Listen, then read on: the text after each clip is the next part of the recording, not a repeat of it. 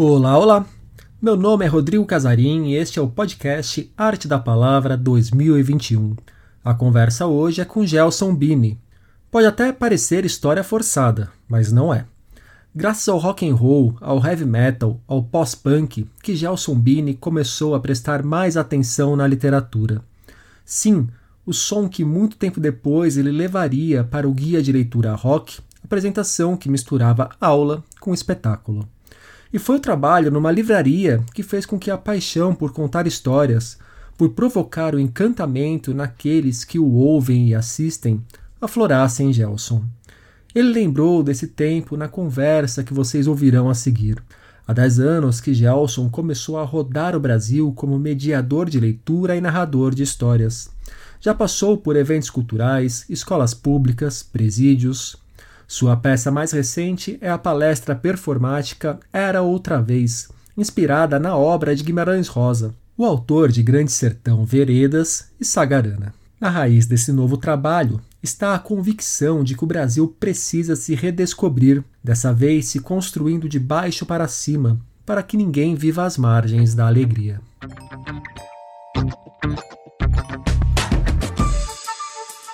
Gelson Bini, obrigado pela presença aqui no podcast do Arte da Palavra de 2021. Gelson, você é um mediador de leituras que passa por escolas públicas, eventos culturais, presídios. Você pode contar um pouco para a gente como você começou nesse trabalho e como ele foi se desenvolvendo nessa última década, Gelson? Certo. Então, boa tarde, Rodrigo Casarim. Boa tarde a todos que nos ouvem. É um grato prazer participar desse projeto. Um grato prazer estar aqui conversando contigo nesse bate-papo sobre acerca da palavra, é, acerca do livro, da leitura, no caso, o meu projeto. Bom, o meu, o meu trabalho, é, eu sou mediador de leitura, e o meu trabalho, minha história com a leitura, ela ela, digamos que ela foi sendo uma história de interrupções. Né? Eu não venho de uma família letrada, eu não, não, não tenho um pai professor, uma mãe professora, o livro não, não foi presente na, na, na minha infância. Então, através de um professor que levava livros na, na escola, um professor que criou ali uma célula né, de, de leitura com alguns alunos, e eu fui um desses meninos que fui afetado pelo livro para leitura, mas sempre no processo de, de escrita, de, de, de formação, sempre sendo interrompido. Uh, na minha fase adulta, eu já li alguma coisa, eu gostava de ler é, contos de horror, é, não tinha lido os clássicos, enfim, mas é, ouvia, ouvia muita música, e a música trazia muito escritor, um escritor como Edgar Allan Poe, como H.P. Lovecraft, mas a minha formação para esse trabalho, realmente, depois eu vou fazer outras coisas, eu já fui tanta coisa, é, mas a, a minha história nesse trabalho de mediação de leitura, ele começa dentro de uma livraria. Começa dentro de uma livraria onde eu já, é, por ter lido alguns autores, então, aquela velha história em terra de cego, quem tem um olho é rei, né? Então, eu fui admitido na, nessa livraria e eu era o sujeito é, dos livros. Ali eu, eu, eu me tornei mediador é, porque ali nessa livraria, 10 anos eu trabalhei nessa livraria, uh, tinha um sistema, uh, eles seguiam só os mais vendidos da Veja, e eu me conformava, porque não tinha Machado, não tinha Clarice, não tinha. Eram só. Era uma venda aleatória, não, não, não tinha um trabalho com, com formação. E aí, então, eu comecei a interferir, eu comecei a ler também o, o acervo da, da, da, da livraria e comecei a me inteirar. E aí comecei a mudar o layout, comecei a mudar o layout e comecei a, a, a colocar literatura dentro desse espaço. Mas a formação como mediador e contador se faz quando eu começo a visitar escolas. Começo a visitar escolas em Jaraguá do Sul, até as pessoas, poxa, mas você vai levar lá, você vai falar do livro, você não vai vender. Eu falava, não, lendo engano, a pessoa que ouve a história, se ela gosta daquela história, ela vai querer uh, reler a história, ela vai querer comprar o livro. E aí, então, eu comecei a fazer uh, mediação uh, para alunos, alunos do ensino fundamental, alunos do ensino médio, e também mediação para os professores, falar daqueles livros, por que, que aqueles livros eram importantes estar naquele espaço, por que, que aqueles livros eram importantes na formação uh, daqueles alunos. Uh, e aí eu comecei uh, com essa prática de, de mediação, foi algo assim que eu não pensei, ah, eu, eu agora eu vou na área da literatura, eu vou me especializar em mediação. Não, eu não tinha essa, essa, essa noção. Foi um, um trabalho, uma estratégia de um livreiro, de como eu eu ia uh, ter um número maior de clientes, atender mais, vender mais livros, não ficar só esperando uh, o cliente entrar na loja, como que a loja poderia ir até o cliente. E aí, então, eu fui me dando conta da questão social uh, desse trabalho, do trabalho com os livros, da importância de um livreiro numa cidade, é, de quão um livreiro pode transformar essa cidade com a leitura.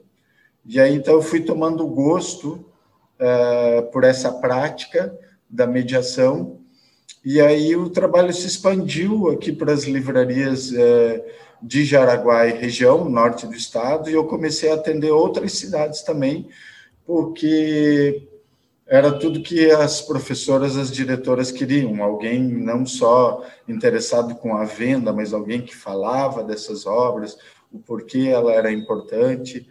É, e aí criou um movimento, realmente um movimento de professores e diretores e de alunos que começaram a me procurar na loja. Eu comecei a formar leitores, crianças, jovens, e aí começou realmente um trabalho que eu, eu, eu fiquei muito, uh, muito feliz, porque é um feedback, um, é, é algo muito, muito gostoso de você receber pais que me procuravam é, para me agradecer, porque, olha, esse menino não lia, ou essa menina eles não gostavam de ler e agora eles estão lendo, ou de alguma forma mudou, e alguma forma mudou também a, na forma dele se comportar, enfim. Tem uma questão aí de, de encantamento nesse seu trabalho, de fazer com que as pessoas se encantem pelo livro, né? Exato, exato. É, esse, esse é o. É, foi, obrigado por essa pergunta, Rodrigo. Esse foi o principal, a principal mola né, que catapultou é, esse trabalho, o encantamento, porque de um lado eu vendo o quão as crianças estavam carentes de, de alguém que falasse, que contasse histórias, que a, abrisse o livro sem é, sem que lhes cobrasse, Rodrigo, que ia valer nota. No começo tinha muito, eu lembro que tinha muita resistência, porque eu entrava em cena, toda vez que era anunciado uma ação leitora, uma ação comigo, os alunos, muitos ficavam temerosos, ficavam. Uh, eu sentia isso, um pouco acuados, então tinha que ter um trabalho de soltar, de falar: não, eu, eu vou ler, eu vou contar a história e ela não vai, ela não vale nota. Você, se você quiser conversar comigo, você vai conversar. E aí então parece que foi desvelando, né? Foi, foi isso. E aí então esse esse processo de encantamento, de eu ver no menino, na menina, esse encantamento, esse maravilhamento pelo livro, pela leitura, e depois a criança chegando em casa contando a história é, é, da Angela Lago, as histórias que eu, que eu fui adaptando empiricamente, porque eu não, não, não era um cara que trabalhava numa livraria, pagava conta e não tinha grana para investir nisso. É, e aí vendo a criança contando para os pais, maravilhada a história, e daí no sábado os pais lá, ou querendo comprar a obra, ou me falando, emocionados da obra. Então, foi um processo também de encantamento do Gelson, do Gelson menino, que não teve acesso ao livro, à leitura, enfim. Então, é uma via de mão dupla. Na hora que você falou da criança que fica preocupada com a nota, depois que ela vai entendendo, me parece também tem um processo de cumplicidade muito grande aí entre você E, e, o interlocutor, independente da idade que o interlocutor tenha. Sim, sim, tem, tem, tem muito isso, assim, deu um, eu posso dizer também que eu, eu me tornei um escutador, né, um sujeito que também tem esse, muitos alunos me procuram para falar comigo, coisas, alunos, professores, enfim, o meu, o meu trabalho é sempre alicerçado numa, numa situação de afeto, de, de, de que eu vou, é, eu tenho algumas coisas para entregar ali, mas que eles também têm, têm muita coisa para falar. Então, eu também sempre me coloco nesse, nesse papel de escutador. E ao longo desse, desse trabalho, então, eu fui, fui é, me tornando também um pescador de, de, de gente é, nessas escutas e, e aprendendo, aprendendo com a literatura até onde é, para que, que serve a literatura, quantas coisas é, ela é importante nesse país e o quão é importante defender o livro, ajudar. Eu vejo assim que eu não eu não sou um cara que ensina alguma teoria ou eu não eu tenho que ser bem humilde e, e, e, pensar que eu não ensino nada de literatura, Rodrigo, mas o que eu ensino é o gosto. É, isso que você falou, eu, o que eu ensino é a criança pegar o amor pelo livro, pela leitura, é, e justamente entender o processo que está envolvido, o processo da criação, que é um produto cultural, um bem cultural. Até esses dias atrás teve uma discussão aí sobre é, compartilhamento de PDF, né, que acaba é, enfraquecendo ainda mais. E aí, então, tem uma discussão com um professor que não, não entende, ele acha que o sistema está está precarizado, sempre foi, é uma sabotagem, é um jogo, faz parte do jogo, faz parte do processo, sabotar o professor, para que ele não tenha acesso, para que ele aperte o botão do F, me perdoe aqui, o baixo calão, mas tem, é, é tudo um jogo, né, para que o professor não lute, para que ele não crie formas, então eu falei para o professor, olha, é, se a gente jogar nessa linha do pouca farinha, meu pirão primeiro, aí é isso que eles querem, né? É, mas, é, sobretudo, é, esse meu trabalho consiste em ser um, um sujeito que dá uma mão para o escritor, que, que dá uma mão para a cadeia do livro, da leitura, que dá uma mão para o professor, que dá uma mão é, no processo da educação, que o aluno que está pé da vida porque é tudo sabotado, não está é, suportando mais ou não consegue aprender naquele método, que comigo é assim, eu sou disléxico, eu aprendo de uma forma diferente. Então, acho que é importante, eu acho que o meu trabalho se justifica nesse sentido. E o Guimarães Rosa te inspirou na criação do Era Outra Vez, que é uma palestra performática. Como que é um pouco? Conta pra gente um pouco dessa palestra performática, Gelson, e quais são os caminhos para redescobrir esse Brasil inventado de cima para baixo?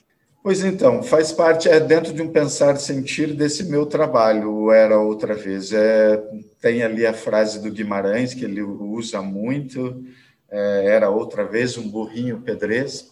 É, então, tem muito do, do, do Guimarães no, no, meu trabalho, ao longo da trajetória do, do, guia de leitura, que esse ano completa 10 anos. É, um desejo trabalhar com o livro, com a leitura, levar o livro e a leitura em escolas, é, na esperança de uma outra vez, né? De uma outra vez é, melhor, uma outra vez não essa que está sendo imposta, numa outra vez com uma educação melhor, numa outra vez com justiça, com moradia, é, uma vez, uma outra vez com um Brasil mais democrático. No, Guimarães consegue. Eu, quando fico muito triste, eu leio Guimarães. Esses dias eu li, tem uma, uma poeta que fala disso também, que quando ela está com saudade, muita saudade, uma dor no peito, ela lê Guimarães. Porque ele consegue traduzir é, todas essas nossas mazelas, né, mas sem perder, um, sem perder a graça, sem perder o encantamento. É, então é isso, esse, essa fala é alicerçada uh, nessa vontade de um futuro melhor, de um porvir mais justo, de uma era outra vez, também de revolta, né? Também de revolta, de não aceitar essa vez imposta, que não é a única vez, que uh, a gente merece uma outra vez melhor, mais, mais justa. É, nesse sentido, era outra vez, foi, foi inventado. Nelson, para a gente começar a encaminhar nosso papo para o final já, você falou uma coisa aqui que me chamou bastante a atenção, do descobrir para que serve a literatura. Para que serve a literatura? Bom, ela serve para tudo e para nada, né? Ela serve para tudo e para nada. Uh, como dizia o Faulkner, né? Basta você acender um fósforo numa noite escura, é, a literatura ela serve para isso. Ela vai, você, ela, o fósforo não vai iluminar quase nada, mas vai te fazer perceber o quanto é escuridão ao, ao redor. Então, literatura para mudar o teu universo interior e você afetar aqueles que orbitam ao teu redor. É, literatura para que eu possa entender as minhas pequenezas, literatura para que eu possa entender o quanto que eu tenho que aprender, mas literatura também é, como um direito, né? É, como dizia Antônio Cândido, literatura como um direito para que a gente possa é, esse, esse Brasil inventado de cima para baixo que precisa ser redescoberto ou precisa ser reinventado com um ritmo é, mais selvagem, com uma voz mais plural, né, uma voz não, uma literatura não até então é, eurocêntrica, mas agora, é, graças à internet, é, é, graças a, a, essas pequenas revoluções, eu, eu vejo assim com, com, um certo otimismo. Eu acho que nos últimos tempos a gente teve um boom é, da nossa literatura, literatura contemporânea. Eu acho que as nossas vozes estão sendo mais mais presentes. É, e é isso, é isso que para isso que serve para que a gente possa, é toda essa literatura a gente possa redescobrir um Brasil, porque só com uma literatura branca, europeia, mas agora eu acho que o Brasil está sendo reinventado.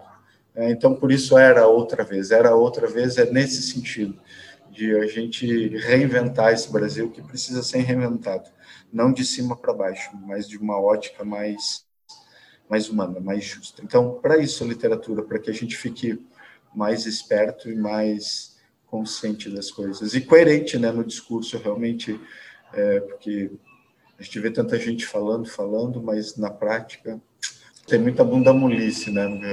É, não, não há mais tempo para a gente ficar, a gente tem que se posicionar e falar, ó, de que lado a gente está, né? Para que, que serve a literatura? Então vamos lá, eu estou nesse jogo, né? nesse jogo da, da resistência e resistência e, de certa forma, ser um agente que espalha esse fósforo do Faulkner para que pessoas consigam acender a luz e enxergar um pouco na escuridão é o que te motiva nesse trabalho? Sim, é, de ser esse agente iluminador, realmente, em espaços, em espaços como escolas públicas, que às vezes o menino é, não percebe, né, que é, tem, tem aquele ditado, se você nasce pobre, se você nasce numa situação é, é, vulnerável, então estudar é uma revolução. Mas, infelizmente, muitos meninos e meninas já nem compreendem mais isso, né? É, é tanta porrada, é tanta pancada, que às vezes ele precisa de um, de um acordar mesmo. E eu acho que o meu projeto intervém nesses momentos, né? Na, na, naquele espaço onde o professor já está um pouco é, desanimado, então o, esse trabalho vem é, como forma de apontar, apontar novos caminhos, é, de, de, reinvenção naquela prática, é, sem ter que, como eu falei para o professor, sem ter que ficar sabotando o, o escritor e copiando o PDF, aí você enfraquece ainda mais. E muitas vezes a galera não não não está antenada com essas coisas, né? Então você chega lá e dá um dá um toque e aponta um caminho e às vezes pode ser uma grande mudança ali naquele momento. Gelson Bini, muito obrigado pelo papo. Eu que agradeço, eu agradeço imensamente a oportunidade, imensamente a, a, assim a graça de estar participando desse projeto. E é isso, tentar virar o olhar né, de, de muitos que estão por aí e ainda não quiseram entender né, que o, o, o, o jogo é você se instruir, ter conhecimento e, e, e entrar na onda do, do coletivo. Agora a, a onda é a coletividade, né? Você acabou de ouvir a conversa com Gelson Bini no podcast Arte da Palavra 2021. Obrigado por estar aqui conosco. Até a próxima. Tchau.